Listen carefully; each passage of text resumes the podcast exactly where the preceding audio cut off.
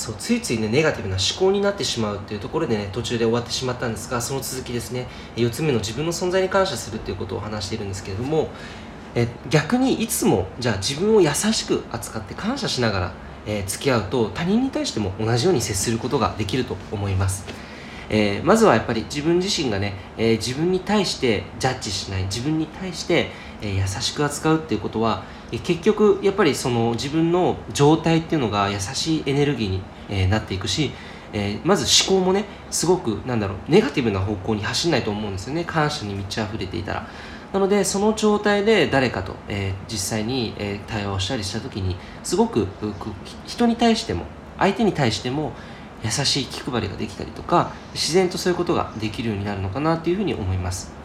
自己像がですね自分の自己像が愛で溢れている状態をぜひ作ってみてください。それは何か自分に対して、えー、ご褒美をあげることからでもいいと思います。例えば自分に対してねじゃあ感謝どういうふうに示したらいいのかというと本当にね心の中でありがとうっていうふうにつぶやくだけでもいいと思いますし、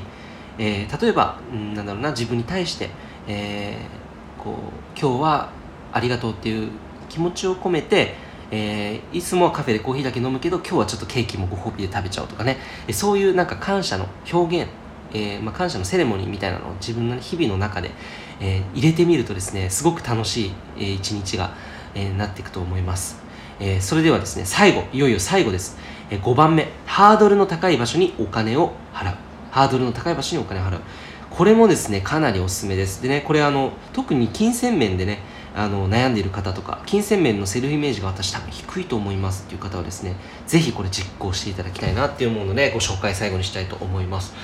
えー、まあ、これはですね金銭面でレベルアップする最高の手段の一つです。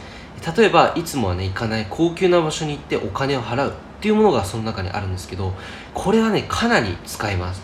いつも普段行かないところに行ってみる。そういう金額の普段例えば1000円しか払っていないところだったらちょっとグレードアップして3000円5000円のところにお金を払ってみるとか。そういうイメージですね。えー、普段ビジネスホテルに泊まっている人であれば、えー、3万円4万円のちょっとした一流ホテルえー、一泊してみるとかですね。そういうことです。で実際にある本でですね、えー、お金持ちだった人が、ね、貧乏な時に、えー、1ヶ月間貯金をしてそして高級ホテルに1泊宿泊してっていうことをやっていたそうなんです、え当時アルバイトでね16万とかしか稼げない、えその人が、えその16万のうちの1ヶ月間ねコツコツとお金を貯めてそしてその6万円でリッツ・カールトンに泊まってそれで自分のコンフォートゾーンです。コンフォートゾーンっていうのは自分の安心する領域普段自分が居心地のいいと感じる領域を飛び越えてそのコンフォートゾーンを飛び越えた先にある新しい体験っていうものを通してセルフイメージを上げていったっていうふうにおっしゃっていました。これは例えばね高級な場所に行けばいいんですかとかねそういう話ではなくて普段自分が使わないところにお金をドーンと出してみるっていうのはすごく、えー、いいと思います。例えば、えー何か、えー、神社行った時とかに、えー、お賽銭箱にね入れる時にいつもだったらねいくらぐらい入れますか？100円とか多分500円ぐらいだと思うんですよ。10円とかの人もいると思うんですが例えばそういう時に1000円とかあるいは1万円とか入れてみるんですよ。そうすると最初ね手が震えると思うんです。手が震えてこれ入れちゃったら本当になくなっちゃうなっていう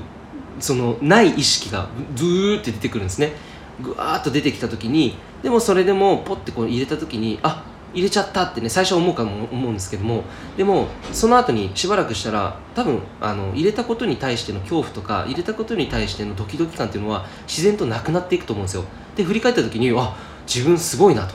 えー、お賽銭箱に1万円も入れちゃったなと、えー、そんな余裕があるって自分すごいなみたいなね、自然とあそれそんなことあったっけみたいなぐらい当たり前なぐらいに思えた時に実は人は自然とあれ？セルフイメージ上がってるなっていうふうに気づくと思います。とか例えば、えー、と他には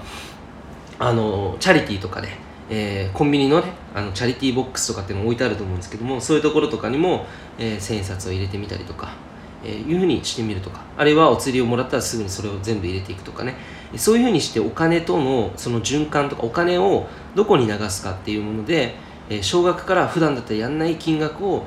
入れない金額をそこに入れてみるっていうことをすることで、えー、セルフイメージを上げていくこともできます。でねここまで言うとちょっとね私にそんなことできませんとかねそれはさいきなりちょっと厳しいですよリッチさんみたいなねこともあると思うので実際に僕自身が10代の頃にセルフイメージを上げるために、えー、やったことをちょっと最後にご紹介したいというふうに思います、えー、それはですねいつもカフェとかドトールに行ってたあの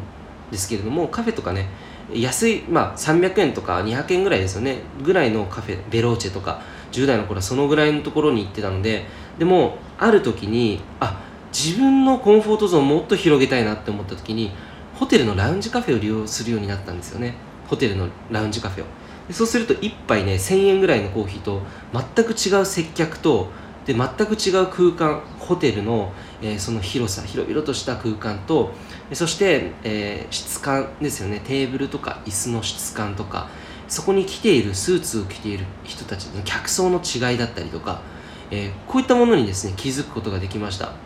えー、小学生中学生ぐらいの時はねマクドナルドだったと思うんですけどマクドナルドで、えー、よくねたむろしてたむろっていうのは一緒にね友達とこう遊んだりとかして、えー、いた時はやっぱり同じ同年代の子供たちがいっぱい周りにいたんですよ。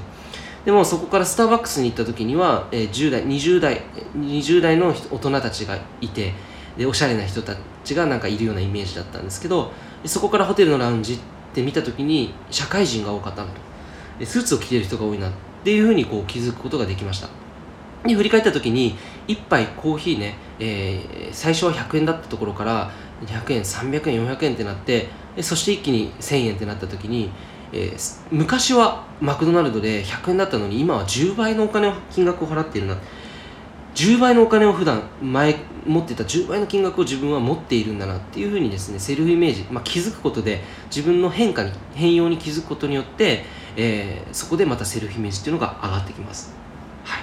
ということでですねこんな感じでぜひですねお金を普段使わないところとかに使ってみるっていうのぜひこれはめちゃめちゃおすすめです。あともう一つあったので最後にね1個だけ紹介すると、えー、グリーン車に乗るっていうことですね。グリーン車に乗る。あの普段普通の電車に乗ってたんですけどあの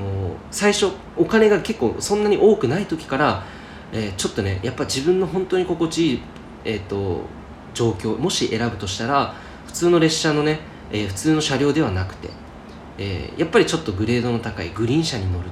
そうするとやっぱり一人でゆったりと座れる新幹線みたいなバスみたいにゆったりと、え座れるというねことができるのでそれをですね、えーとやっていきました。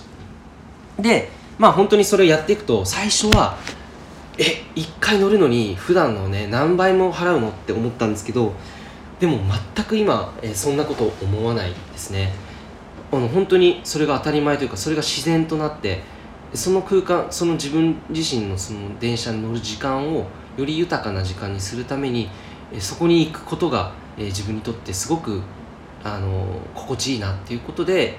えー、昔は最初はハードル高かったんですけど、まあ、今はねそのグリーン車に乗るってことは全然当たり前というか普通の感覚に、え、なっていったなっていうふうに、え、振り返ります、まあ、こんな感じでなんかこう自分のセルフイメージを上げるといういろんな方法今日出てきたと思うんですけども、えー、ぜひですね、えー、一つ何か選んでまずは実践をしてみてください。えー、どれもですね結構効果がある真剣に結構やれば効果があるものを5つ紹介したと思うのでぜひですね1個今日からまず1個何か選択して、えー、行ってみてください。ということで、えー、最後まで聞いてくださりありがとうございました。リッチーでした。バイバイ。